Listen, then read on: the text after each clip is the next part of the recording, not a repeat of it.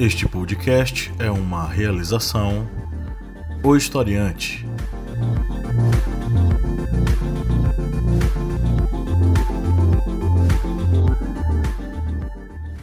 Olá, ouvintes, bem-vindos mais uma vez ao podcast do Historiante, o seu podcast sobre as ciências humanas, toda semana aqui, trocando várias ideias com você, ampliando seus horizontes, ampliando sua cabeça para vários assuntos do Brasil e do mundo, preparando você para compreender, analisar e, quem sabe, né, estudar para suas eventuais provas ou mesmo para simplesmente ampliar seu arcabouço teórico. Eu sou o professor Pablo Magalhães e aqui comigo estão o Kleber Roberto. E aí, pessoal, beleza? E a Lídia Verônica. Oi. Hoje nós vamos falar sobre um tema interessante, um tema recorrente, um tema extremamente necessário para compreendermos o mundo em que estamos inseridos hoje, né? É, que é imigração no século XXI é um tema, inclusive, que envolve tantas pessoas né, que estão aí num momento muito complicado, muito conturbado, onde é, muitos fogem de regimes autoritários, perseguidores, fogem inclusive da fome e tentam a vida em outro país,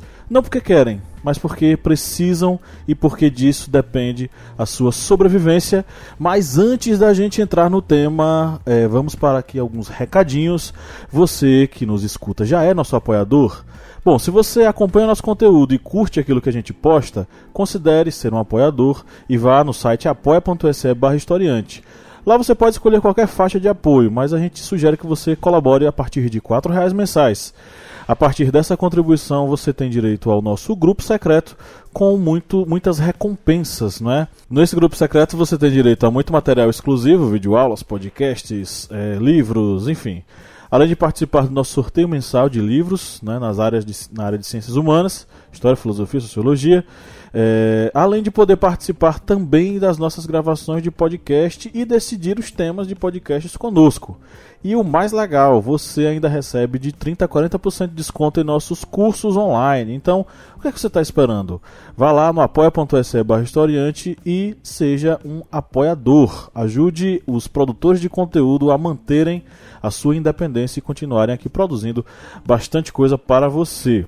Bom, você está afim de estudar? Então seja nosso aluno. Nós oferecemos cursos online através do nosso site ohistoriante.com.br são cursos em várias áreas, né, dentro das ciências humanas. Vou destacar aqui um dos nossos cursos, que é o Contrato Social, Fundamentos Filosóficos e Políticos, que está disponível a partir de R$ 59,90 a inscrição. E o que é bacana, você recebe ainda um certificado de 30 horas acadêmicas. Então, além de muito conteúdo, você ainda sai com horas acadêmicas, caso você que está nos ouvindo é, seja um estudante de graduação. É, então, vá lá, ohistoriante.com.br, acesse a nossa área de plataforma e conheça nossos cursos. E também, se você quer potencializar seus estudos, acesse aí no, na Play Store nosso aplicativo Historiante. Baixa, ele está funcionando apenas para Android e você vai ter acesso aí a muitos outros podcasts exclusivos com resumos de alguns conteúdos, além de apostilas, além de simulados, além de cards de resumo e além de muito conteúdo que a gente já produz fora da plataforma do aplicativo e que também está no aplicativo. Então, praticamente, quem tem o aplicativo da gente está antenado com todas as nossas atualizações. Então, baixe o nosso aplicativo e acompanhe. Além disso, escute os podcasts da nossa família historiante. Né? Além desse podcast, desse belo e mavioso podcast que você está ouvindo, nós temos outros dois podcasts fantásticos. Nós temos o Correspondente de Guerras, que é um podcast que narra as principais batalhas, é a voz das grandes batalhas sendo repassada para você em formato de storytelling. E também nós temos o podcast das Arretadas, que essa semana está com um episódio interessante sobre a, as vivências femininas, o cotidiano feminino dentro de uma lógica de uma cultura machista, onde a mulher ela acaba tendo uma série de limitações e uma série de é, e tem que desenvolver uma série de mecanismos de defesa para poder se esquivar disso. Acredito que a Lídia Verônica nesse episódio vai falar mais um pouquinho lá no final, né? Porque o episódio ficou muito bom, né, Kleber? Isso mesmo. E é isso. Vamos entrar agora na nossa pauta, ok? Bom, vamos começar aqui com uma uma notícia do El País que diz o seguinte: Trump anuncia regra para deter crianças imigrantes por tempo indeterminado. Nova medida elimina limite de 20 dias de detenção para famílias que entrem ilegalmente nos Estados Unidos com seus filhos. O, a matéria é A matéria é assinada pela Antônia Laborde né, e foi publicada no dia 21 de agosto. A administração de Donald Trump anunciou nesta quarta-feira uma mudança de regulamentação que permitirá que os agentes fronteiriços detenham por tempo indefinido famílias imigrantes que não tenham documentos americanos, anulando dessa forma o acordo que obriga os menores detidos a serem postos em liberdade após 20 dias. O secretário de Segurança Nacional em exercício, Kevin McCallinan, disse em entrevista coletiva que as novas regras acabarão com a ideia de que as crianças são, entre aspas, o passaporte para entrar nos Estados Unidos. A reforma deveria entrar em vigor dentro de dois meses, mas é provável que enfrente uma batalha judicial que vá parar nos tribunais federais para impedir sua implementação. Trump já perdeu batalhas anteriores para tentar deter os menores indefinidamente. O objetivo do presidente republicano em sua ofensiva anti-imigração é, é anular uma sentença judicial de 1997, conhecida como Acordo Flores, que estabeleceu que o governo federal não tem o direito de manter crianças imigrantes detidas por mais de 20 dias e exige que seja dada prioridade à sua colocação sob custódia de um parente ou tutor legal. O atual governo considera que essa ordem incentivou a onda de famílias imigrantes que decidiram cruzar a fronteira dos Estados Unidos. Desde outubro, mais de 432 mil membros de famílias foram detidos, um aumento de 456% em relação ao mesmo período do ano anterior, segundo dados do Escritório de Alfândega e Proteção de Fronteiras dos Estados Unidos. A última onda migratória foi liderada por centro-americanos e mexicanos em busca de asilo. Mais de 6 mil imigrantes se apresentaram de forma fraudulenta como membros de uma unidade familiar, segundo o Departamento de Segurança Nacional. Para evitar essa situação, o governo pôs em andamento dois planos piloto que permitem fazer exames de DNA na fronteira para comprovar que os grupos que chegam têm realmente laços de parentesco. McCallan anunciou nesta quarta-feira que as famílias detidas serão transferidas para centros onde se garantirá que todas as crianças sejam tratadas, entre aspas, com dignidade e respeito. Os grupos familiares ficarão em recintos separados dos de outros imigrantes que atravessarem ilegalmente a fronteira. Além disso, contarão com espaço educativo, serviços médicos, três refeições quentes por dia e instalações recreativas. A luta contra a imigração, seja legal ou ilegal, tem estado no centro dos dois anos e meio da presidência de Donald Trump. Na semana passada, o governo anunciou uma nova forma que permitirá negar o visto e a residência permanente a imigrantes pobres, uma medida que, segundo alguns especialistas, poderia reduzir pela metade o número de imigrantes ilegais. É inegável, a olhos vistos, que Donald Trump ele é contra os imigrantes, ele é contra a imigração, mesmo ela sendo legal. E isso faz parte do pensamento da, do qual ele faz parte, que é o pensamento conservador norte-americano, que consegue reverberar em outros locais do mundo todo. Porque no mundo todo existe uma onda conservadora muito forte anti-imigração, extremamente xenófoba, que meio que faz com que esses, esses países mergulhem novamente numa onda muito forte que aconteceu no meio do século XX, chamada de nacionalismo, que nasceu ainda no século XIX, mas que tomou seu ápice no século XX, principalmente com a ascensão das ideias fascistas. Ser contra a imigração, necessariamente, é ser contra o estrangeiro, porque na ideia dessas pessoas, o estrangeiro é, representa o perigo, representa a falta de empregos, representa a destruição de um Estado nacional, é, desde a miscigenação até mesmo esses imigrantes eles acabarem né, fazendo, é, sendo em, estando em maior número do que necessariamente a população daquele determinado país. Bom, a imigração é uma questão que nós, deveremos, nós devemos refletir, porque, primeiro, todos os países no mundo inteiro eles são compostos por imigrantes. Em maior ou menor grau, nossos países eles assistiram a ondas imigratórias em determinados momentos da nossa história. Falar do Brasil sem imigrantes é não falar do Brasil, porque o que nós temos hoje é uma, uma miscigenação e mais, uma multinacionalidade em nosso país que está ligada a imigrantes, desde imigrantes sírios, ligados aí ao mundo árabe, passando por imigrantes europeus, você vai ter os alemães, você vai ter os italianos, passando por é, imigrantes inclusive norte-americanos, é, africanos que foram trazidos para cá contra sua vontade através do tráfico negreiro. Ou seja, nós somos um país com, completamente feito por imigrantes. e falar sobre imigração no século XXI é também fazer uma alusão a esse processo. Se nós somos construídos por, imigra por imigrações, se nós somos construídos por imigrantes, por que devemos negar hoje que pessoas venham, entrem em nosso país? Bom, vamos debater mais sobre isso a partir de agora com a nossa bancada. A primeira coisa que temos que ter em mente é essa diferenciação entre o imigrante e o que é emigrante. O imigrante é o indivíduo que entra em um país, ou seja, é o indivíduo que veio do exterior. E o emigrante é aquele que está saindo do nosso país, é aquele que está indo para fora. Temos que ter logo de mente essa diferenciação, para quando chegar numa discussão ou até numa prova de Enem, não sair colocando imigrante e emigrante confundindo as coisas.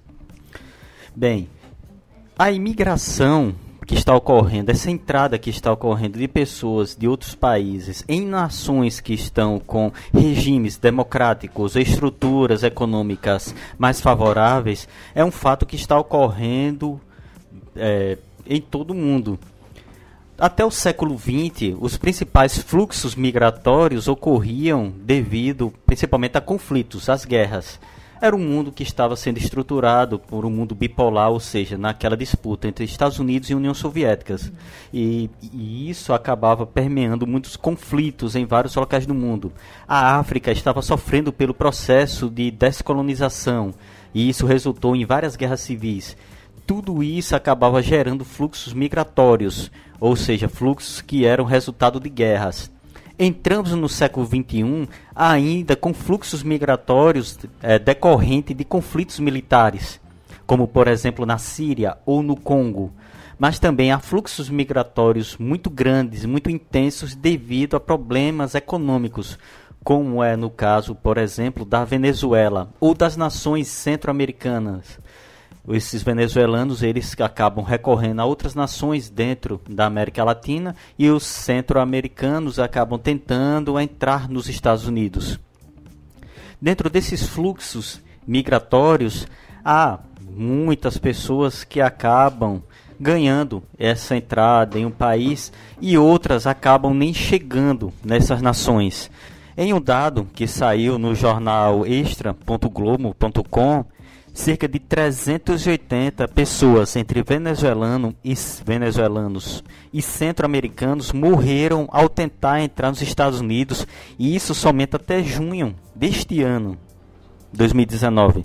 Ou seja, essa migração, essa tentativa de entrar em um país, ela não é algo que muitas pessoas podem pensar, ah, a pessoa vai entrar em determinado país apenas para luxar, para ter uma é, viver das benesses do governo de outro país. Não, essa saída de uma nação, você abandonar seu lar, você abandonar sua casa, amigos, familiares, para entrar em outro país é algo muito complicado. É algo que não é tão fácil, é algo que acaba sendo muitas vezes até desumano, já que nesse fluxo migratório acaba ocorrendo o surgimento dos chamados coiotes, que são aquelas pessoas especializadas no tráfico humano, que fazem todo, é, digamos, esse processo de levar uma pessoa de um país para entrar em outro. Isso aí é um processo de extrema violência, brutalidade, pois eles não estão ligando para o ser humano, apenas estão ligando para o que vão receber quando aquela pessoa conseguir entrar em outro país. E dentro também dessa estrutura do que nós também chamamos aí desse processo migratório, devemos também ter uma diferenciação, que é entre o que é o refúgio e o asilo. Que muitas pessoas também podem chegar a confundir isso.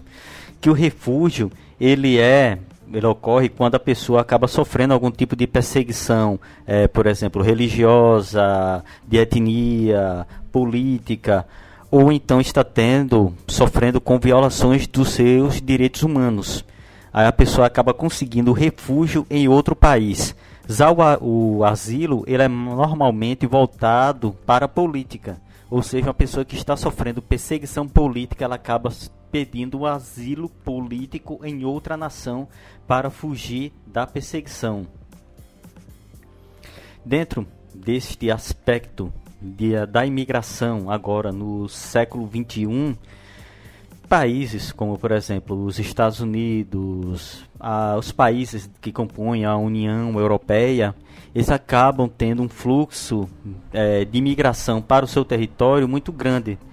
Só que, por exemplo, na Europa já está ocorrendo uma queda no fluxo migratório.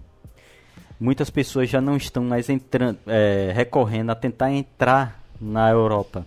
Por exemplo, em 2017, cerca de 204 mil pessoas entraram na Europa, ou seja, imigraram para a Europa. Já em 2018, esse fluxo caiu para 150 mil pessoas.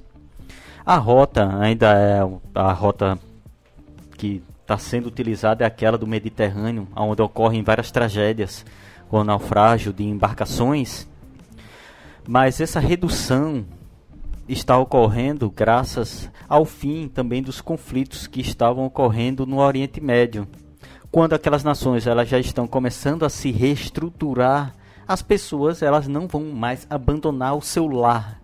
Elas acabam ficando no seu lar, tentar reconstruir a sua vida. Isso aí exatamente demonstra que a pessoa que vai imigrar, que vai sair do seu país, emigrar e imigrar em outro país, entrar em outro país, ela não está fazendo isso apenas para ter benesses governamentais em outra nação. Ela está fugindo muitas vezes de uma crise econômica ou de um conflito militar. Bom, sobre essa questão aí que você falou da, da época do, do Muro de Berlim, né? Essa onda de, de possível migração, né? Que a, o Estatuto do Imigrante foi foi baseado nesse, nesse, nesse conflito mundial entre esquerda e direita, vamos dizer assim. E aí, uma das nossas últimas leis a serem mudadas foram, foi justamente a, o Estatuto do Imigrante, né, e dos Refugiados. É, ainda daquela época, antes do, da queda do Muro de Berlim. E, enfim, a atualização dessa lei, ela muito, tar, muito tardia, né? ela vem acompanhando justamente é, os tratados que o Brasil foi fazendo ao longo do tempo, né? Especialmente o pós a primeira, primeira não, perdão, a última Constituição Federal de 88, né? É, trazendo a democracia e a república de uma forma mais, é, digamos que a democracia de verdade, né? Democratização. A redemocratização, obrigada. Essa é a palavra é, que eu queria falar da queda do, da ditadura, né? É, enfim, essa lei, a primeira, acho que foi dos refugiados, que é de 97. É, e agora, em 2017, é que vieram regulamentar o Estatuto do Imigrante, que é a lei de, da imigração, do, é, a lei do imigrante, né? O Estatuto do, do Imigrante, e incluir uma, é, uma, uma série de, de de modelos de imigrantes né, que existem no nosso país.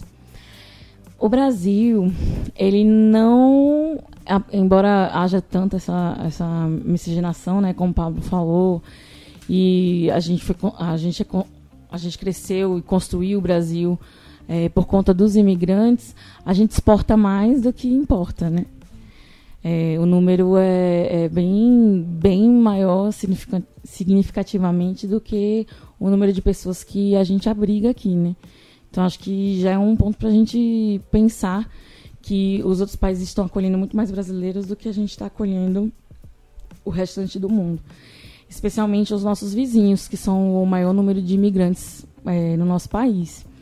A gente faz fronteira com 10 países, né? Aqui na América Latina, América Central, acho, também alcança. Não, né? Só América Latina. América do Sul. América do Sul. Que a Latina vai até o México. É verdade. A Latina é, inclusive, a América Central. E aí. É... Reprovado em geografia, mas tudo bem. é... É, a, a, a, gente tem, a gente recebe muito mais imigrantes vizinhos, né, do que de fora, com exceção dos do haitianos, né, que por conta das questões, das catástrofes que aconteceram no país deles, no país deles ficou insustentável, no país deles ficou insustentável a vida, né? E de outros africanos. Inclusive, é, por conta disso, foi, foi, criado o visto humanitário, né? Com a forte necessidade de, de recebê-los é, de uma forma mais digna, né? Enfim, é, a gente esquece que, como eu falei, né, que a gente tem que botar na nossa cabeça, é que embora a gente a gente receba pouco, a gente exporta muito. E nos Estados Unidos ele está em primeiro lugar como o país onde existem mais brasileiros, né? Em, em relação ao, ao, fato de a gente exportar para outros países, né? É, a diáspora brasileira, né? Que, que rola por, é, durante, pelo durante não, pelo mundo é, se concentra existe uma concentração muito maior nos Estados Unidos. E muitas muitas gentes gente eu já estou péssima. Muitas pessoas em estado de, de irregularidade né de ilegalidade. E ontem um amigo meu postou uma forma bem irônica, ele agradecendo o Trump pelas leis de imigração, que forçou ele a recorrer ao processo de legalização dele no país, que de outra forma ele não, não teria feito isso, né? Com medo de ser é, deportado, ele foi lá, recorreu aos meios que ele poderia para poder legalizar, mas é, por conta desse temor que Trump trouxe ao país, né? em relação aos imigrantes, ele recorreu aos recursos dele para poder permanecer lá, com visto de trabalho, enfim. É, mas ele conseguiu a nacionalidade dele. E aí a questão do, do acordo da, das flores, é, que eu acho os Estados Unidos ele é muito muito como eu posso dizer ele é muito absoluto né ele não respeita convenções de direitos humanos e ele, o, o, país ele não, não tem essa preocupação realmente da, na humanização das pessoas que estão lá. Inclusive, os imigrantes fazem parte, assim como fizeram no nosso país, fazem parte da construção do país deles, né? É, como os serviços braçais que muitos americanos eles não eles não veem o trabalho como digno, né? Ou, ou páreo para um americano. E, geralmente ele sobrecai, so, ele so, sobrecai, né? sobre o. Ele, só, ele recai sobre o, o imigrante, né? É, enfim, é, muitos usam o argumento, inclusive na questão da, da lei de imigração né, dos anos 80, do medo que se tinha do imigrante vir ao país e roubar o emprego da, do, do cidadão, enfim, da, do, da, do cidadão original, né? Do, Cidadão nativo. Do nativo. E aí, é, no Brasil, na verdade, coitados, né? Eles são os que mais penam para poder arrumar emprego, assim como os brasileiros hoje em dia também. E nos Estados Unidos as condições são essas, né? É, o, os empregos oferecidos para essa classe de imigração são empregos que geralmente os americanos não se submetem, né? Então, digamos assim, eles precisam também, né, dos imigrantes para. Se os americanos cancelassem o visto de todos os mexicanos, os, os Estados Unidos pararia. Correto? Ou porque o encanador é mexicano, o pedreiro é mexicano, o, o borracheiro é mexicano. A comida típica é, é praticamente mexicana, né? Nos Estados Unidos hoje em dia. Os americanos parariam, os Estados Unidos parariam. Enfim, é, existe às vezes existe um desequilíbrio, claro, mas deve se valorizar. É, acho que toda a cultura é, migratória deve ser difícil muito mais para os imigrantes do que para os nativos, né? Então deve se valorizar todo tipo de, de iniciativa que se tem para humanizar essa migração e, enfim, não temer porque eles saem perdendo já pela língua, né? Então, é, deixar de preconceito, enfim, abrir a cabeça, a gente precisa abrir a cabeça.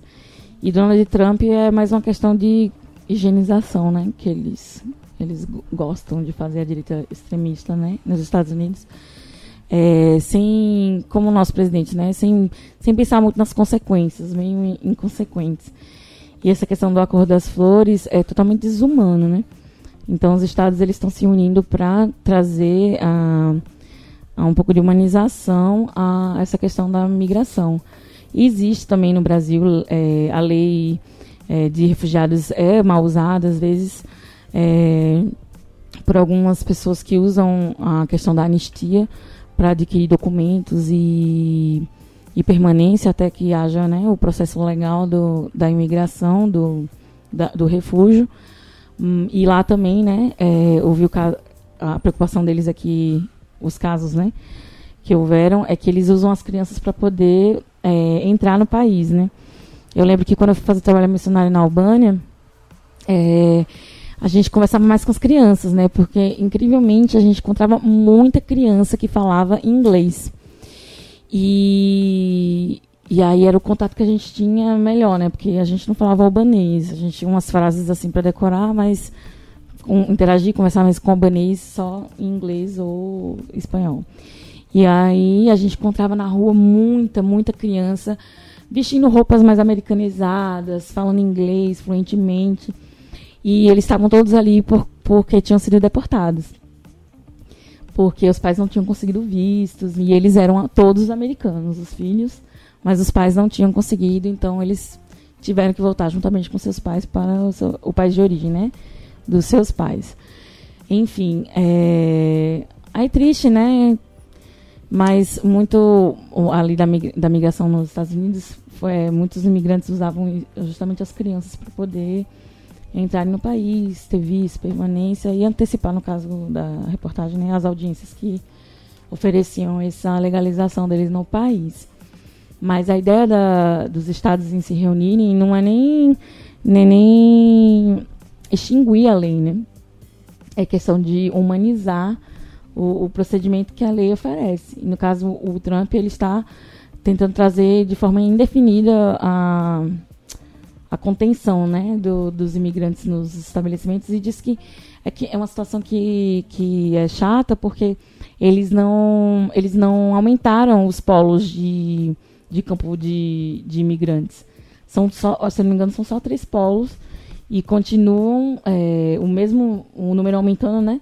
Continuam apenas esses três polos, ou seja, eles devem estar sobrecarregados, o que custa um dinheiro para a máquina, né? é, do governo americano, porque eles têm que disponibilizar muito mais militares e muito mais servidores para poder é, conseguir né, é, dar assistência a todos esses imigrantes que estão lá dentro desses campos parados, esperando o momento né, de, de ir embora, de ficar, enfim, de reaver suas crianças. Né? E aí é, é até uma forma impensada, como eu falei, né? essa, essa questão de defender muito o seu brilho, o seu orgulho, as suas ideias, é, são inconsequentes, porque não pensa nessas questões que vai pesar para a máquina, vai encarecer o serviço, vai, enfim, é, vai ser prejudicial.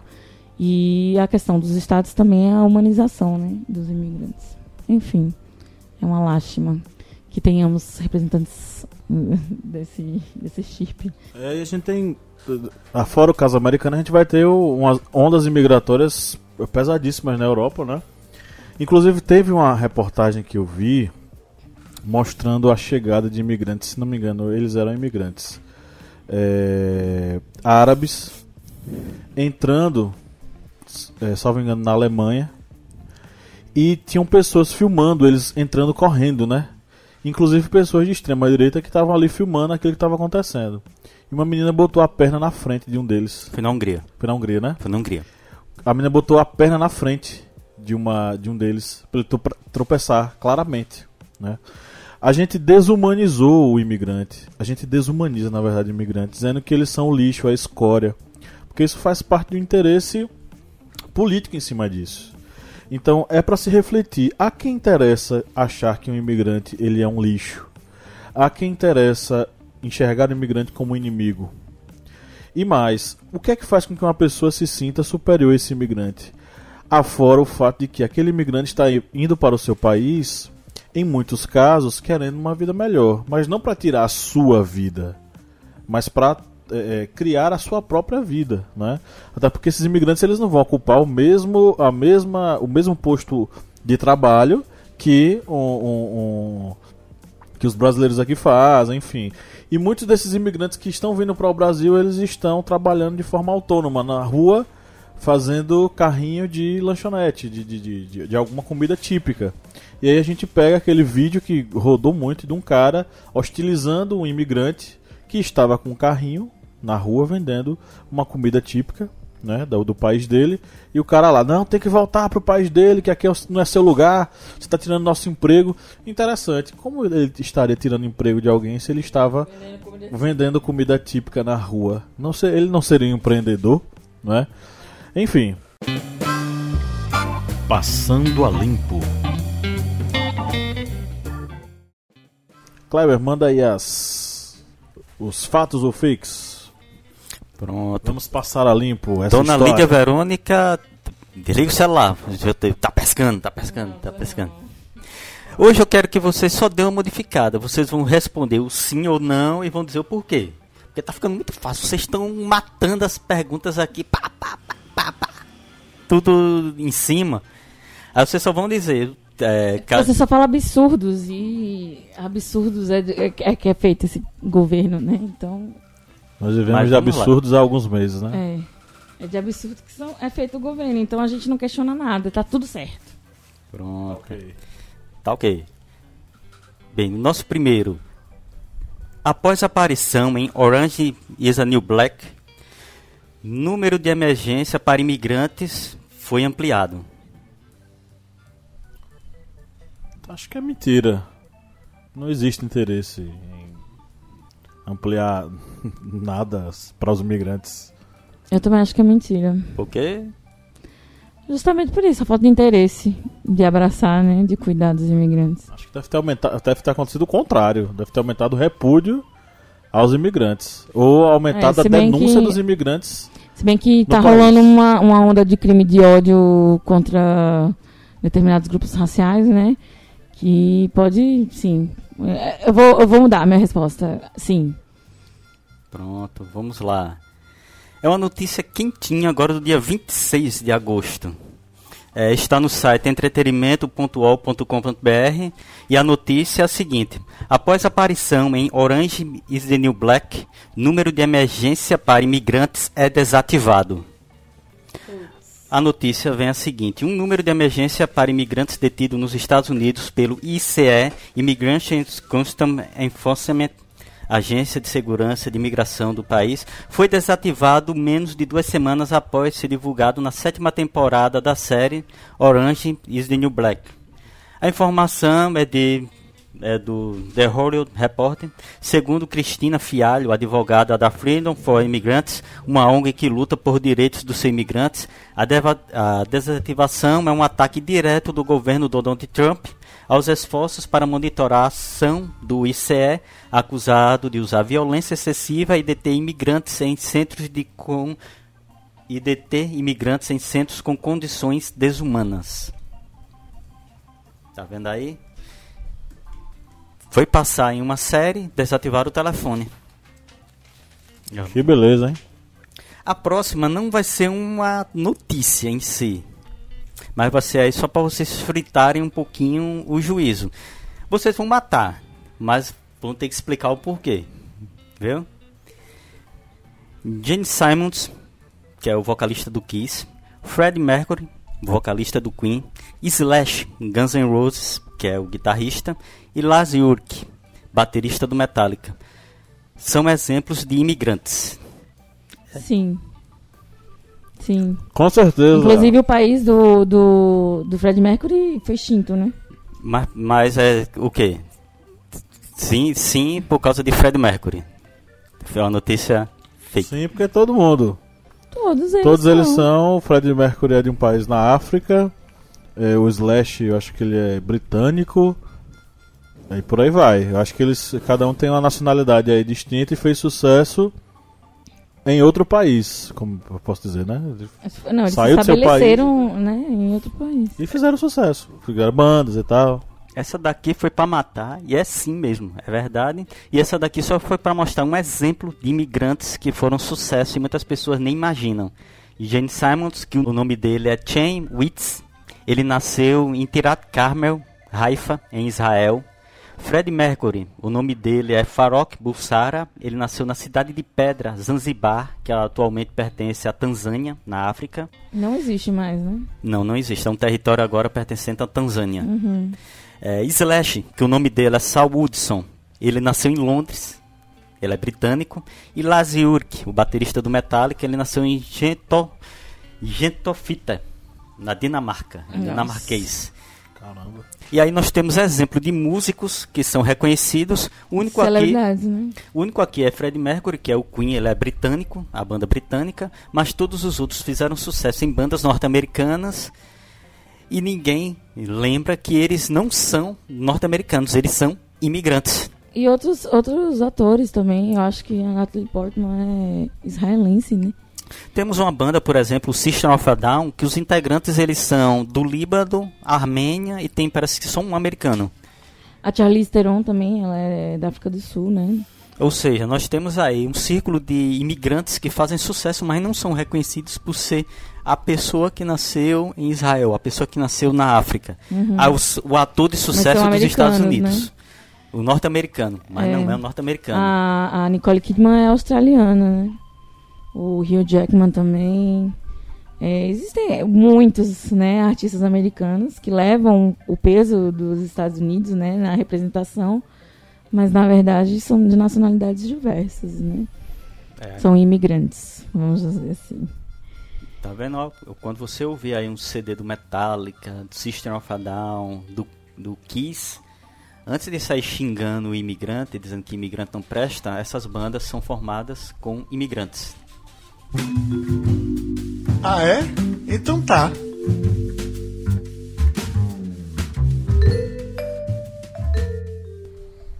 Ok, vamos agora para as, as interações com os nossos seguidores aqui. Bom, Vou começar com o senhor Flávio Santos, que foi o nosso apoiador que sugeriu esse tema.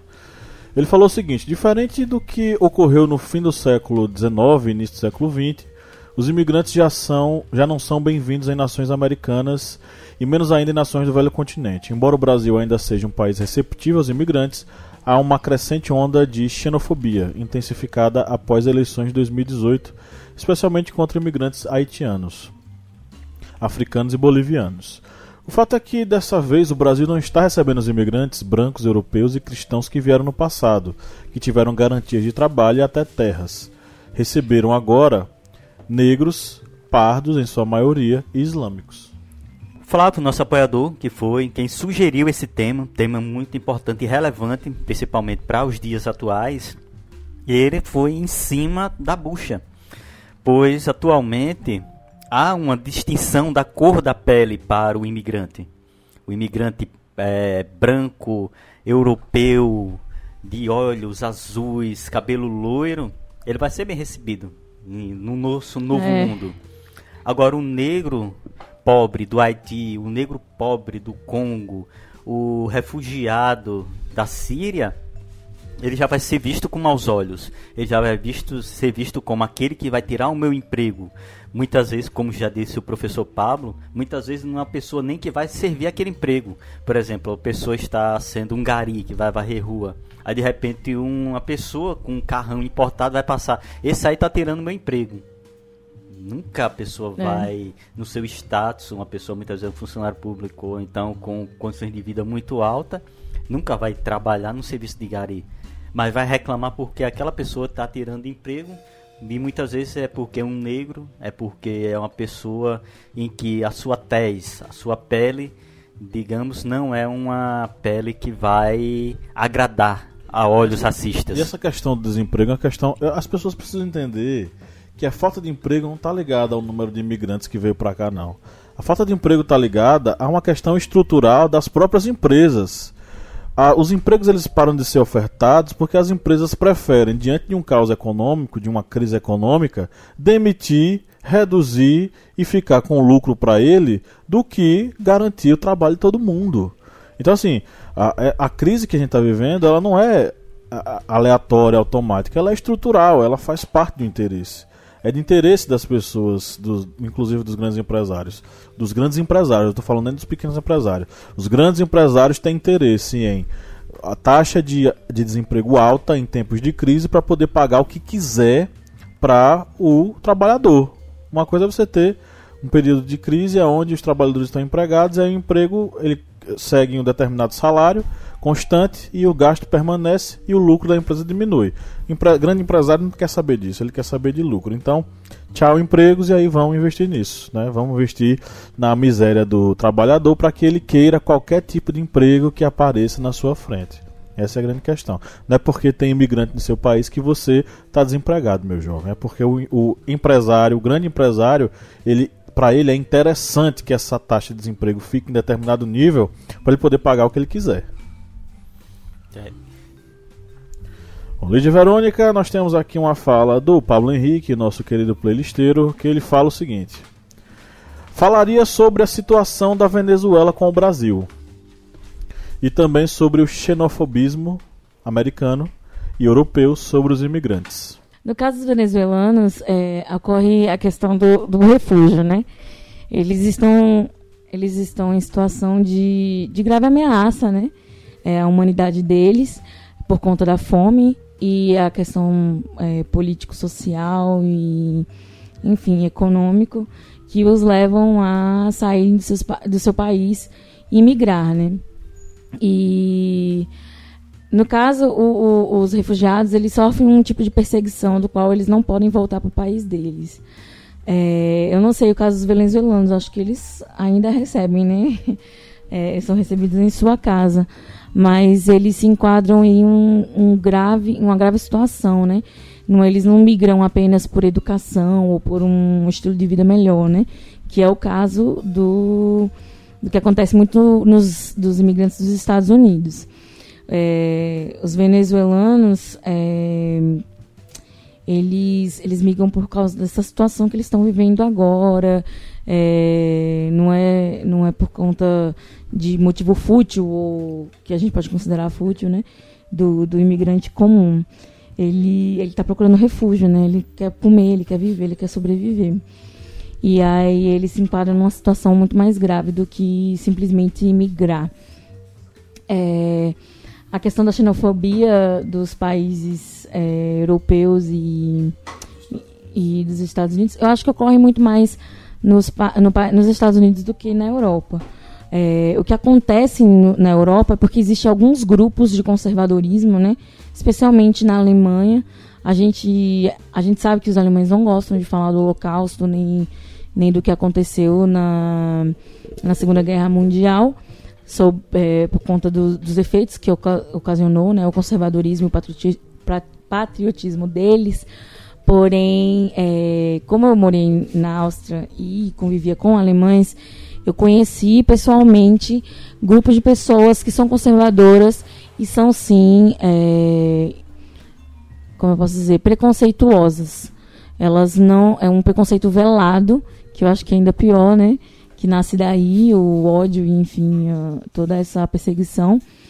E existem grupos, eu acho que mais para o sul, se eu não me engano, olha só, para o sul da Alemanha, que rola essa, esse conservadorismo, esse, esse patriotismo exacerbado, né? E aí, é, em outros países, isso vai acontecer também, em grupos menores, né?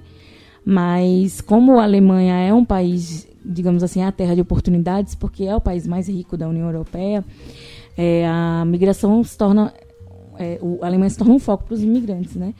É, por conta do, do, do, crescimento econômico que a Alemanha tem. Então, para os imigrantes é muito mais viável, né? Uma terra que está crescendo, ou, ou que seja, se auto se sustenta, né? É, que possa abrigá-la do que uma, um país que já está tentando se reconstruir, como seriam os países mais do. Como é que se fala? Leste europeu, né? Que são os países do leste europeu, que eles são mais pobres, né? Polônia, Ucrânia, Isso, Rússia. São países que ainda estão em processo de, de crescimento, né? É, como tem países que ainda nem entraram né, na União Europeia por conta da questão econômica. Enfim, é, eu estou falando do exemplo da Alemanha, porque é um exemplo que a gente sabe que tem muitos imigrantes e que houve muito, muito preconceito em relação aos imigrantes na época da, da evasão, né, especialmente da Síria, né? Enfim, é, acontece mais por conta des, desses grupos conservadores e o, a questão deles não, não aceitarem as mudanças, né? não quererem essa mis miscigenação né, no seu país. Mas nos Estados Unidos acontece fortemente muito mais, né, por, motivos mais fúteis, né, que seria esse patrioti patriotismo, é, o orgulho deles, né, estaria sendo ferido por conta do da quantidade de imigrantes que há dentro do país de, dos países deles. É, outro país que eu visitei e que tinha muita perseguição é, com os imigrantes era a Irlanda. E engraçado que eu só via português na rua, português de bra brasileiro mesmo, só via brasileiro na rua. E, existiam grupos é, de, de conservadores, né? Na Irlanda que perseguiam grupos de imigrantes e até fisicamente agrediam, né?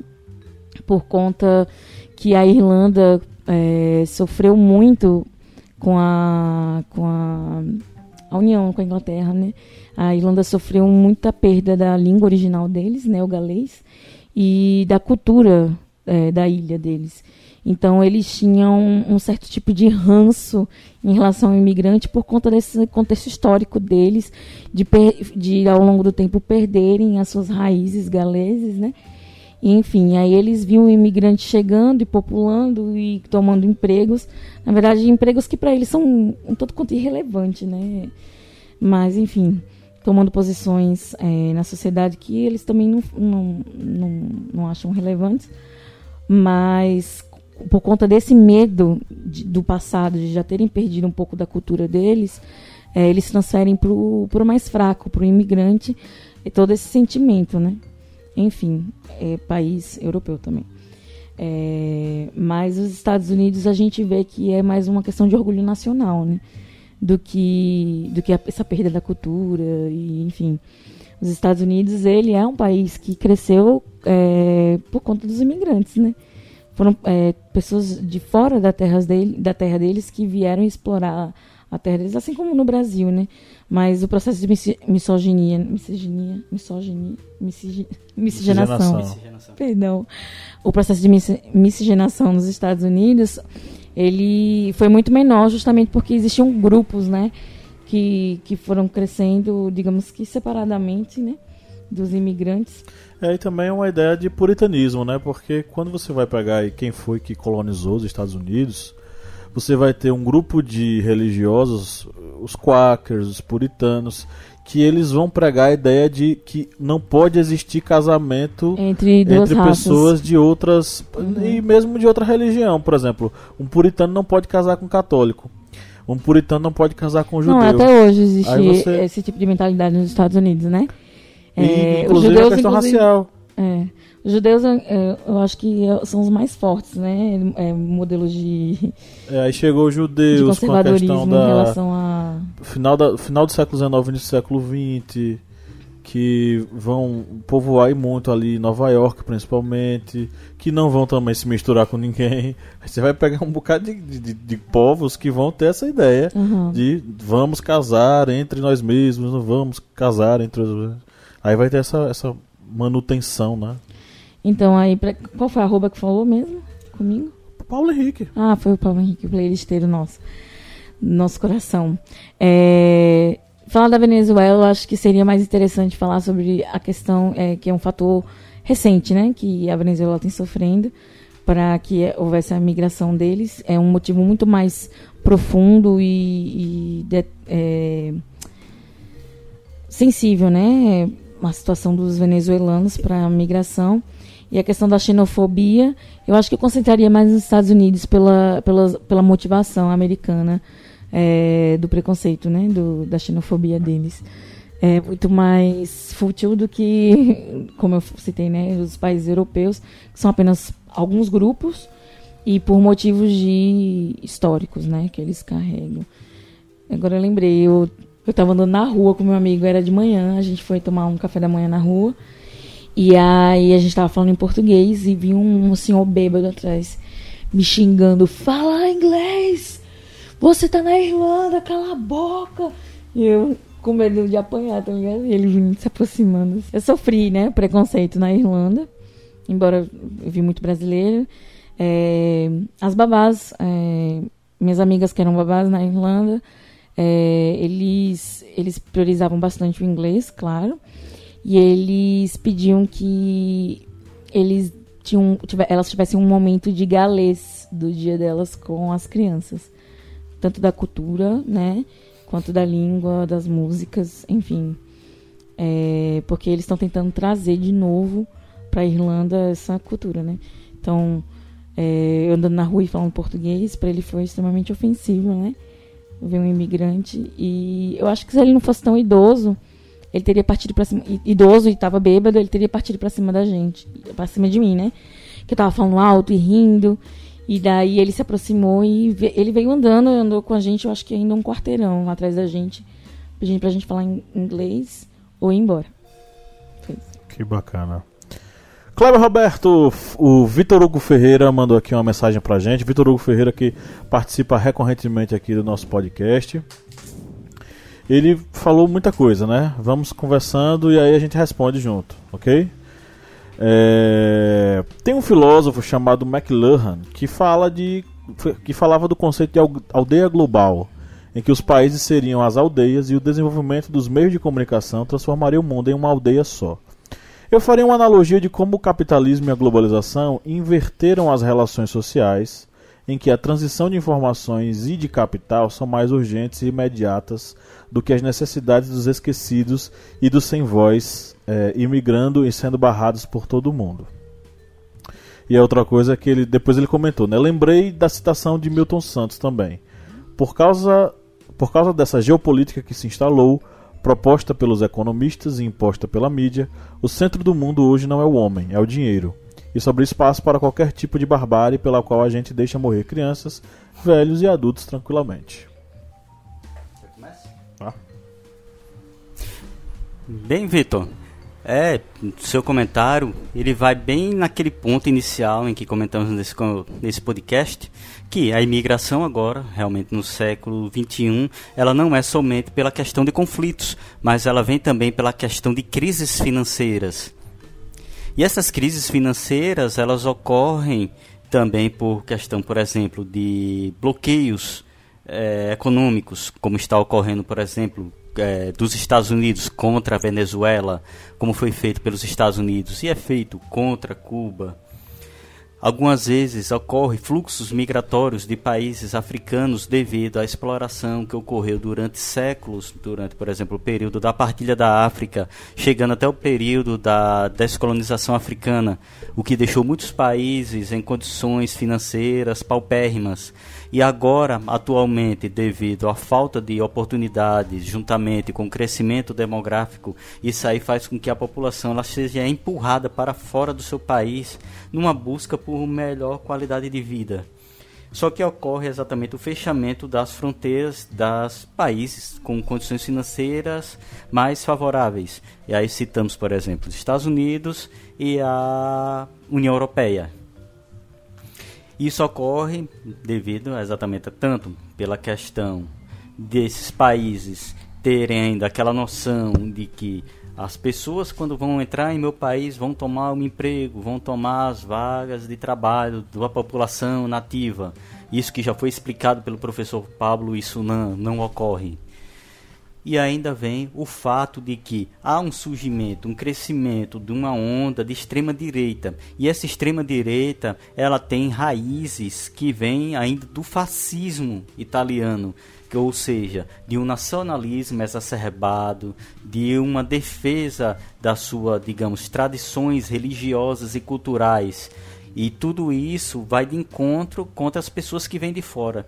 Pois o que vem de fora é o diferente. É a pessoa com a tese de pele diferente. É uma pessoa com a cultura diferente. É uma pessoa com a religião diferente.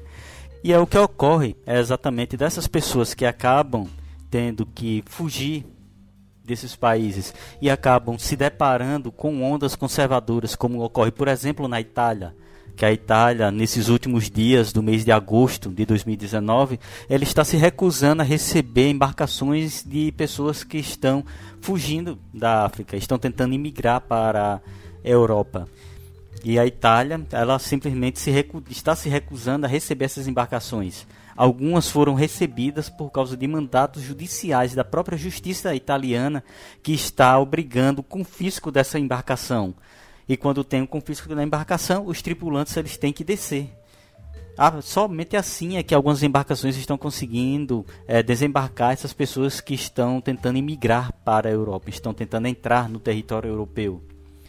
Ou seja, vem todo um reflexo que vem tanto dessa estrutura econômica, como também desse surgimento de uma extrema direita extremamente radical, que ainda vem novamente surgindo com aqueles ideais totalitários do início do século XX, que estão ressurgindo novamente numa sociedade em pleno século XXI.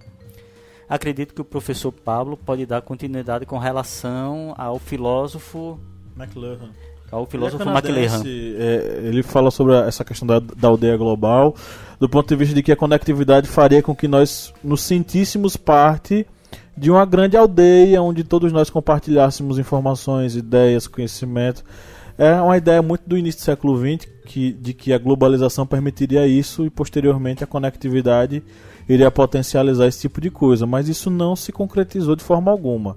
Tem outro autor muito mais interessante é, no, não estou desmerecendo o McLuhan, mas mais contemporâneo, que é o Pierre Levy, que ele fala sobre a ideia de inteligência coletiva, a conectividade, a globalização, a conexão entre as pessoas produziria uma, ideia, uma, uma, uma inteligência coletiva a tal ponto de que a gente iria alimentando isso na conectividade e qualquer pessoa teria acesso a isso. De certo modo ele está certo, porque isso acontece. Nós temos acesso a essa inteligência coletiva e nós contribuímos, contribuímos com ela. Por exemplo, nós aqui do Historiante, a todo momento nós contribuímos com a inteligência coletiva a partir do momento em que eu sento, escrevo um, um texto e posto no, no site. Você, Kleber, senta em sua casa, grava um podcast e lança no Spotify. Então, assim, nós contribuímos com esse tipo de inteligência coletiva. Qualquer pessoa, entendeu? O nosso aluno pode sentar em casa, escrever um textão no Facebook falando sobre algum assunto, ele contribuiu com a inteligência coletiva. Só que o que acontece? Mesmo assim, as relações de é, poder, as relações de é, preconceito, as relações de discriminação permanecem mesmo na conectividade esses teóricos achavam que a, a, a, inteligência coletiva, a aldeia global, a conexão entre as pessoas diminuiria ou destruiria esse tipo de preconceito. E na verdade, não. A conectividade se transformou no palco para que esse preconceito ele se desenvolvesse. É isso que aconteceu, né? Quando ele fala, aí ele cita Milton, Milton Santos logo depois, que eu achei fantástico, porque sim, Milton Santos ele é, analisa perfeitamente esse processo de é, enfim, globalização, vamos dizer assim, quando ele diz que a geopolítica que se instalou, ela é uma geopolítica criada por economistas, imposta pela mídia, colocando como centro a questão do dinheiro. E aí, o que é o imigrante, se não alguém que pode roubar o meu dinheiro? É por isso que ah, esse, esse, ideal de nacionalismo, esse ideal de perseguição às pessoas, esse ideal de você de fora, você é meu inimigo, você que é preto, você que é árabe, você que não vem da Europa, não é branco, não tem olho claro, você é uma pessoa que eu não quero aqui. Você é o lixo da humanidade, porque você representa alguém que quer roubar a minha riqueza, que é o que nos Estados Unidos se baseia muito. Essa ideia de proteção da minha riqueza diante daquele que vem de fora. O imigrante ele é visto como o bandido, o ladrão, principalmente os pretos, os árabes, o, enfim, a galera que não é europeia, os não europeus, os latinos também são vistos assim, bolivianos, venezuelanos, todos eles são pessoas que devem ser exterminadas, jogadas para fora, ou, ou em, em, em, última instância, que não entrem em nosso país, né? Então é, é basicamente isso. Eu citaria é, é, mais essa questão da aldeia global no sentido de que acreditava-se que essa ideia global poderia se estabelecer é, é, criando aí uma espécie de relação igualitária, uma espécie de é, destruição desses preconceitos. Mas o que aconteceu foi que a aldeia global reforçou as diferenças. É como se a gente tivesse numa aldeia onde cada oca representasse um grupo diferente. E aí, no caso, não seria uma aldeia, né? Porque quando a gente fala de aldeia, a gente fala de um grupo de pessoas que se unem como uma família, que se entendem como uma grande família e se ajudam. Nesse caso, não é bem uma aldeia, né? Atualmente a sociedade está reservada em bolhas. cada bolha tem uma forma de pensar. E infelizmente alguma dessas bolhas tem uma forma extremista, bem radical de pensar o, digamos, a sua sociedade. Lídia Verônica, eu vou lhe levar novamente para os Estados Unidos. Bora. Nova Yorkines. O Lion Opa. Spindola fez uma piada aqui, eu queria que você comentasse. Ele disse: falar do muro feito por Trump para anular os mexicanos dos Estados Unidos, porém tiraria zero. KKKKK. Você pode falar, né, do muro, mas não precisa criticar abertamente, né? Até porque, embora o atual governo ele apoie muito o, governo Trump, ele tem um déficitzinho assim de compreensão para ironia, enfim. É, você pode usar outros argumentos, mas eu acho que seria legal falar assim do, do muro, porque é um marco, né, histórico na, na questão das, das migrações nos Estados Unidos. É, a gente sabe, né, a última vez que um muro foi construído e por quê. E, enfim, a gente está em 2019, né? E tendo que assistir novamente um muro sendo construído entre duas nações, é, entre dois povos. É, um país que se diz a terra das, das oportunidades, né? A terra da liberdade, enfim. Não, não é tão é, free assim, né? E também não é tão, é, digamos assim, que receptivo, né? Então acho que seria interessante falar assim do muro. E porque o muro ele ele eu não acredito que ele vai evitar a migração, né? Ele é mais um símbolo, né, do, do poder americano do que da migração em si, né? Porque ele não vai murar ali um, um oceano inteiro, né? A costa dos Estados Unidos não vai ser murada, né? É, então ainda existe formas de se entrar nos Estados Unidos. Infelizmente existem os coiotes, né, que abusam e e como eu posso dizer, eles abusam e Será que, será que aproveitam coiotes- dos A gente imigrantes. não poderia entender os coiotes como efeito justamente desse processo de barrar os mexicanos? A todo custo, a ferro e fogo, inclusive levantando um diabo de um muro? É, Se não tivesse esse tipo de coisa, será que a gente estaria falando, por exemplo, sobre coiotes? Caras que ganham dinheiro criando estratégias pra enfiar a gente lá dentro por causa de todo esse acho que- escarcel? Que nem criando estratégias, né? Porque a estratégia é bem simples é, no- no- na questão teórica, né? É simples na questão teórica. É, mas a exploração, né, da, de alguém que está tentando fugir de uma, de uma determinada situação, né? É, o, o ser humano explorando do outro. É, os Estados Unidos, ele ele fecha um lado, né? Mas existem outras formas ainda de se migrar, como eu falei. O E muro, se ele é uma fosse- questão Se isso fosse simbólica. necessariamente uma coisa. É, é nisso que eu falo, tipo, se os Estados Unidos repensassem essa questão e criassem uma espécie de mecanismo de aceitação dos mexicanos. E aí seria uma, uma coisa para pensar, tipo, como a gente poderia resolver essa questão da, do, do- da imigração ilegal, de pessoas que ganham dinheiro tentando enfiar pessoas em outros países e por aí vai. Será que uma, uma das propostas não poderia passar por uma reavaliação, inclusive do modo como, no caso dos americanos, eh, eles eh, analisam e avaliam esse processo de entrada de mexicanos no país e em relação ao Brasil também? Em relação a. a porque a gente, aqui a gente não tem, na verdade, um problema de barrar pessoas, né? A gente não faz isso. A gente A teve gente tem recentemente com a Venezuela, né? É, mas a gente não tem um histórico, tipo, nós barramos os bolivianos de entrar no nosso país, como os Estados Unidos têm, né? Eles barraram Uhum. os mexicanos de entrar no país. Porque assim, a gente precisa dar uma, uma, uma alternativa para essas pessoas. Talvez, a na, na minha humilde análise, talvez um, repensar esse processo e entender que expulsar e trancar só cria mais. é, é, como é que eu posso dizer? Gente querendo entrar. É isso que vai acontecer. É, eu, eu li, né, uma reportagem sobre essa questão das migrações. É, o maior índice foi em maio, né? E aí deu uma estabilizada porque eles reteve, é, é, reteveram, eles retiveram uma galera, né? E aí o, mai, o índice aumentou mês passado. Como eu falei, né, a preocupação é, de muitos estados é a questão de, do, do espaço, né? De, de ser apenas três espaços para fazer esse procedimento.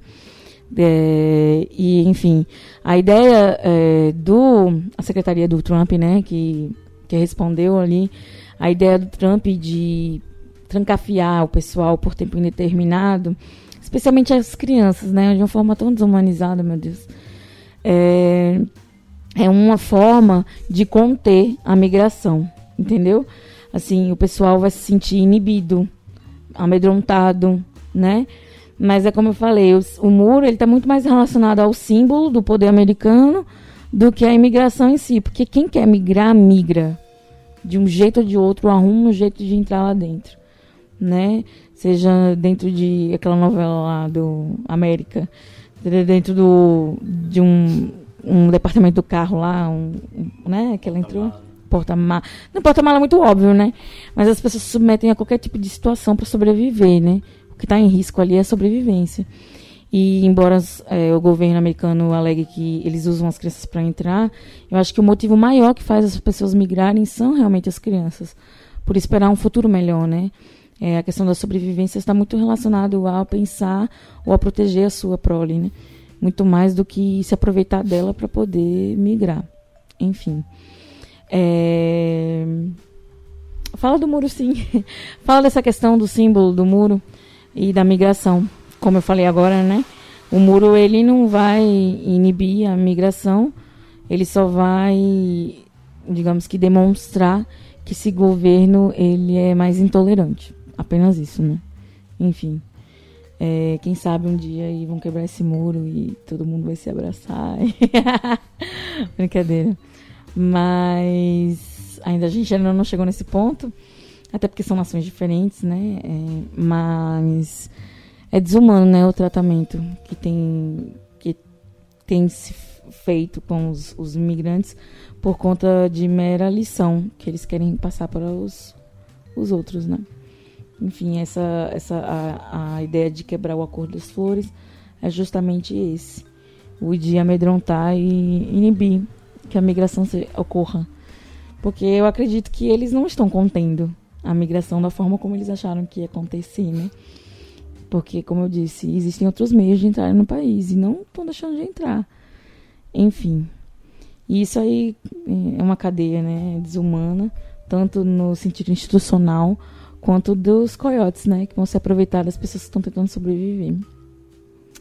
Enfim, tinha que repensar em políticas melhores e mais estratégicas para conter é, a migração de de forma desequilibrada, né? Eu não acredito que os Estados Unidos estejam sofrendo por conta da migração, sinceramente. Eu acho que é ponto positivo, né, para o crescimento. Kleber Roberto Leandro Hipólito falou o seguinte: Oi. O ensino, da, o ensino na grade curricular básica de disciplinas que debatessem intolerância e influência da mídia no combate à xenofobia. Bem, para uma disciplina dessa, poderia ser uma disciplina voltada aos direitos humanos. Porque. Tem, pra... Direitos humanos e cidadania. É, dentro dessa disciplina, é que seria, digamos, uma das. Dentro dessa emenda dessa disciplina, poderia ser debatido a xenofobia, que é o ódio contra o estrangeiro, contra aquela pessoa que vem de fora. E isso vem se acentuando cada vez mais. No Brasil, por exemplo, é um, pa há alguns anos atrás você não via casos tão claros de xenofobia contra pessoas que estavam entrando no Brasil. Após essas levas migra é, de pessoas que estão imigrando para o Brasil, tipo é, os haitianos, sírios, congoleses, venezuelanos, e também o surgimento de uma sociedade em que essa visão de extrema direita acaba se acentuando cada vez mais, tudo isso acaba levando para o surgimento de é, casos de xenofobia, que resultam não somente em, agressões verbais, mas também ocorrem em agressões físicas mesmo. Quando ocorreu, por exemplo, em Roraima, ataques contra venezuelanos, ou então até na é, na xenofobia é, da, das pessoas dizerem que, por exemplo, no Brasil está ocorrendo casos de sarampo e isso é culpa dos venezuelanos. Algo que não é culpa dos venezuelanos, pois se o brasileiro estivesse vacinado não ocorreria esse surto que está ocorrendo no Brasil. Ou seja, toda essa visão é, xenófoba contra as pessoas que vêm de fora, ela acaba sempre tendo esses estampidos em qualquer problema que venha a ocorrer. Ou seja, a pessoa que vem de fora é o responsável pelos, meu, pelos mares que ocorrem na minha nação. Isso acaba lembrando bastante é, os discursos nazistas é, an pouco antes da Segunda Guerra Mundial e durante a Segunda Guerra Mundial, na perseguição aos judeus, em que se dizia que os judeus eram os responsáveis, eram os culpados pelos males contra a Alemanha. E agora vem ocorrendo exatamente a volta desse discurso, só que não é o judeu o culpado, é aquela pessoa que vem da Venezuela ou do Haiti ou de outro país que está em uma situação financeira pior que a do Brasil. Essa pessoa é o responsável pelos males da minha nação e por isso ela deve ser retirada para fora do meu país. Ou ela se curva ou ela sai. Isso é um discurso que infelizmente está ocorrendo em nossa sociedade. E seria utilizado essas discussões sobre xenofobia nessa disciplina de direitos humanos como uma forma de futuramente se evitar que tenhamos que voltar novamente com um podcast e um debate sobre imigração com violência contra o imigrante, pois a imigração é algo que historicamente está presente em nosso país. Pois é, inclusive a gente tem um podcast sobre xenofobia e direitos humanos, né? Exatamente. E de lá pra cá as coisas não mudaram muito não, só pioraram. Bom, eu queria agradecer a todos vocês que compartilharam, que na verdade a todos vocês que participaram dessas interações, vocês que mandaram suas mensagens. É, e você que está nos ouvindo, se você gostaria de participar, né? Mandando suas dúvidas, mandando suas contribuições, é só você entrar em qualquer uma de nossas redes sociais, mídias sociais, né? no Facebook, no Instagram e no YouTube, enfim, onde você quiser falar com a gente. E tem mais, os usuários que utilizam-se do Castbox, eles podem usar a caixinha de comentários no perfil do, do podcast para deixar suas mensagens, tá? Então, se você está no Castbox, se você gostaria de interagir com a gente, deixa uma mensagenzinha aí, tá? Tem um localzinho para você deixar mensagem para você participar aqui conosco, ok? Vamos agora para o Pinga Fogo solo do Kleber aí pinga fogo pro Márcio. Isso vai fritar o juízo de vocês. É simples, tá ok? É básico, tá ok? E vamos lá. Como o mundo pode resolver o problema da imigração? Nossa, complexo, hein? Pra fritar o juiz aqui. Que Agora o vai mundo... ser só assim. O mundo não tá em harmonia, né? Então já começa daí. O mundo é muita gente. muita gente demais. Rapaz, resolveu o problema da imigração. É, você fazer, por exemplo, com que o venezuelano ele não tenha que ser obrigado a imigrar do país dele para o Brasil por causa Talvez, eu não sei Acho se resolveu. Estado, né? é, talvez o resolver o problema da imigração não seja necessariamente fazer com que uma pessoa de um país não vá para outro. Talvez resolver o problema da imigração seja que fazer com que exista uma espécie de fronteira é, fluida entre os países e que alguém que queira e, e, tenha interesse em ir para um outro país, trabalhar, morar, constituir família, ele tenha acesso a isso. Ele não seja barrado por isso. E que as fronteiras elas sejam fluídas. Se a gente, tá, se a gente caminhou tantos anos dentro da globalização, onde a gente recebeu vários aportes culturais de vários países diferentes, por que, que a gente não pode receber aquele que é de fora? Porque resolver o problema da imigração não é necessariamente fazer com que o cara não, não saia do seu país, mas fazer com que quem tem interesse em sair do seu país e ir para outro, ele tenha, vamos dizer assim, uma acolhida e ele seja recebido dentro de critérios, dentro de possibilidades, mas que isso aconteça, que as fronteiras sejam fluídas. No final das contas, nós somos cidadãos do mundo, né? Quantas pessoas não queriam é, que a gente sabe abertamente pessoas de fora de outros países querem vir para o Brasil, tentar a vida no Brasil, quanto como também pessoas do Brasil que querem morar na França, na Inglaterra, nos Estados Unidos, na Bolívia, Argentina, que querem tentar a vida em outro país porque se sentem, é, enfim, tentados ou, ou se sentem com vontade de ir para esses lugares. Talvez resolver o problema da imigração não seja necessariamente resolver que alguém não saia, mas fazer com que essa pessoa ela não precise sair por problemas mas porque ela sai porque ela quer, porque ela tem vontade. E isso perpassa uma série de questões econômicas, políticas, sociais que tem a ver com a realidade de, dos países especificamente, né? É, a ONU, acho que ano passado, foi 2017, que a ONU trouxe uma estimativa de 10 milhões de pessoas no mundo inteiro que não têm nacionalidade. Elas são apátrias, né? E. Apátridas, perdão. Hoje eu tô ótima, precisando de uma Aurélia urgente. E aí. As 10 milhões de pessoas em situações apátridas no mundo, né? É um número bem alto, né?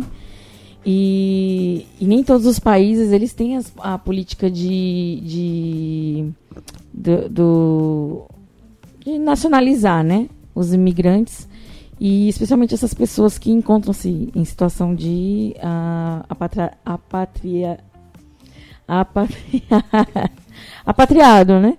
Apatriado. Enfim, é, o Brasil, em 2017, com a lei da imigração, ela regulamentou muito a vida dos imigrantes. É, inclusive, é, ela é vista um ponto positivo, né, é, aos olhos da ONU, por conta dos apatriados, né, nessa situação que eu estou falando aqui agora. É, é, importante que a gente também fale que é, o pessoal né, que está ouvindo, se tem galera do ensino médio aí, que existe o imigrante e o emigrante, né? E a lei ela também traz, ela, ela traz a situação para os dois. E a lei brasileira de imigração, ela, defende, ela guarda né, também os brasileiros que estão fora do país. Enfim, encontrando-se em situação de apatriado, né, é, os apatri, apátridos, eles podem se nacionalizar, né? E, enfim, conseguir uma vida digna que é o que acontece mundo afora, né? E eu acho que especificamente depois dessa, dessa evasão, né, da, da Síria é, pelo mundo, acho que a, a taxa deve estar um pouquinho maior, né, de apatriados. Eu acho que se todos os países pensassem mais na questão humana da, da situação do, do imigrante, é, muito mais do que da, do patriotismo, do nacionalismo, do bairrismo, né? vamos diminuindo cada vez mais aí o pensamento. Mas é, se todas as nações é, se vissem como povos, né, e pessoas que são capazes e relevantes socialmente é, e culturalmente, né, para toda nação, para todo mundo, eu acho que a lei de imigrantes é, brasileira, né, ela poderia ser modelo para outras nações, né é, no sentido de reconhecer as pessoas que estão dentro do seu país e de guardar as pessoas que estão fora do seu país, né? Dando dignidade de vida para eles em qualquer lugar do mundo. Eu acho que é uma boa iniciativa, é mais ou menos isso, legalizar a situação é, das pessoas que estão não só dentro, mas dos emigrantes também, né, que estão fora. Dicas culturais. Ok, vamos para as nossas indicações. Quem quer começar? Eu posso começar. É, o nosso querido é, Bauman, a pessoa que. O, o, o, pesquisador, o pensador com quem eu tenho uma relação muito ambígua né, desde muito tempo, por uma série de questões, mas que eu sempre tenho a, o cuidado de reforçar. É um dos principais pensadores do século XX e precisa ser lido por todo mundo. Apesar de eu ter minhas ressalvas com ele. Antes dele morrer, Balma. ele deixou. Balma? Isso. É. Antes, de, antes dele morrer, ele deixou um livro chamado Estranhos à Nossa Porta, lançado recentemente no Brasil, e que é, é um livro que fala sobre esse processo de. É, muito contemporâneo, que é o processo dessa, dessa imigração no século XXI, que é a imigração de muitos povos que estão fugindo de regimes totalitários, ditatoriais. Não é um, um fluxo imigratório ligado a interesse em mudar de país ou interesse em tentar vir em lugar diferente, não é necessariamente assim. São vários imigrantes que estão fugindo de regimes totalitários, sanguinários, que perseguem as pessoas e que estão sendo mal recebidos em determinados países. E nesse livro do Bauman, eh, ele faz uma análise sobre esse processo, uma análise sociológica interessante. O Bauman ele escreve de um modo muito acessível, né? e de uma profundidade fantástica, de uma sensibilidade fantástica. É, e eu sugiro que vocês que estão nos ouvindo vão atrás desse livro Estranhos à Nossa Porta e façam uma, é, uma análise interessante. Esse livro acaba trazendo alguns conceitos que são conceitos que ele já vinha trabalhando durante muito tempo ao longo dos seus outros livros. A ideia de uma construção de um estado com, é, de vigilância constante, onde as pessoas acabam se fechando em condomínios com segurança, câmeras, é, cerca elétrica e tal, e isso acaba mudando o modo como as pessoas se relacionam. Outro conceito interessante é a ideia de identidade e a relação entre o eu e o nós e o eles, né? e aí ligando necessariamente a questão da nacionalidade contra a, e a questão da xenofobia. Então é um livro interessantíssimo é, e que né, é, é, o legado que o Bauman nos deixou, é o seu testamento final né? É, e é um livro imperdível, todo mundo tem que ler o mais rápido possível é, para se aprofundar sobre essa questão. É, essa é a minha indicação hoje. Bem, vou indicar aqui três músicas. Uma delas é Imigrante Ilegal, que é essa banda, uma banda espanhola, Cindios, banda punk massa. Raiz. Ia, ia dizer um palavrão aqui. Eles, eles são comunistas e antifascistas, viu? Outra música que eu vou é, dar como indicação é a música O Brasil vai ensinar o mundo, de Cazuza. Só que essa música, lembre-se, Cazuza ele gostava bastante de botar, digamos, uma certa ironia em suas músicas. E quando você vê a letra dela, você vai dizer, isso aqui tá meio errado. Lembre-se, Cazuza ele gostava de usar essa ironia em suas letras. E outra música que eu vou dedicar aqui vai ser a música Migração, que é, a, é uma música que é feita através de um dueto de Jair Rodrigues e Dominguinhos. Uma música excelente. Migra migração, logicamente, ela vai abordar muito mais a imigração interna dentro do Brasil, mas não deixa de ser uma análise sobre a perspectiva de alguém que está saindo de fora indo para, digamos, outro mundo, outra visão de sociedade. E livro, eu vou dedicar aqui um livro que não vou nem fazer comentários, que é o livro Diário de Anne Frank, uhum. que é um exemplo excelente para você analisar uma sobre a vida de uma pessoa que acaba tendo que fugir do seu lar para não sofrer com uma perseguição. É, eu vou indicar dois filmes que eu acho eles bem sensíveis e eles contam é, duas perspectivas diferentes sobre imigração. É, o Terminal, né, com Tom Hanks, que é uma produção americana, né, que traz a vida do, de um cidadão da Europa Oriental, que, que enfim, o, o, país dele sofre um golpe e aí ele fica impossibilitado de voltar para o país dele ele fica morando no terminal, né, do, do aeroporto. E é baseado numa história real de 1988 de um. Deixa eu ver aqui. de um iraniano que ficou preso em Paris em 1988. Porque roubaram o passaporte dele. Enfim, ele ficou preso no aeroporto, vivendo lá, né? Tentando sobreviver. E o outro filme é um filme que eu assisti já acho que umas duas vezes, eu acho bem legal. Por conta do, do ator, que ele, ele é um ator bem pra cima, assim. E ele, ele, não sei, ele interpreta muito bem os papéis que ele faz, né? O Omar Sy, sabe quem é? Que fez...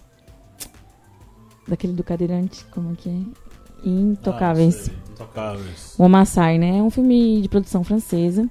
Ele interpreta um senegalês é, que vive na França há cerca de 10 anos. E a, ele está tentando virar um cozinheiro, né? Quer ser um chefe de cozinha, mas ele tem que se submeter a, a empregos informais e de formas um pouco degradantes, né? Para poder sobreviver na França até que ele vai numa ONG e procura uma pessoa que possa ajudar ele, mas a mulher que vai ajudar ele é um pouquinho desequilibrada, é uma francesa. E enfim, ele vai tentar tirar o visto dele para poder permanecer na França. É um filme de 2004 ou 2014, Samba, muito bom. Tô indicando. É isso. Ok, então chegamos aqui ao final de mais uma gravação de podcast, o podcast do Historiante. Espero que vocês tenham curtido bastante, ter ouvido até aqui.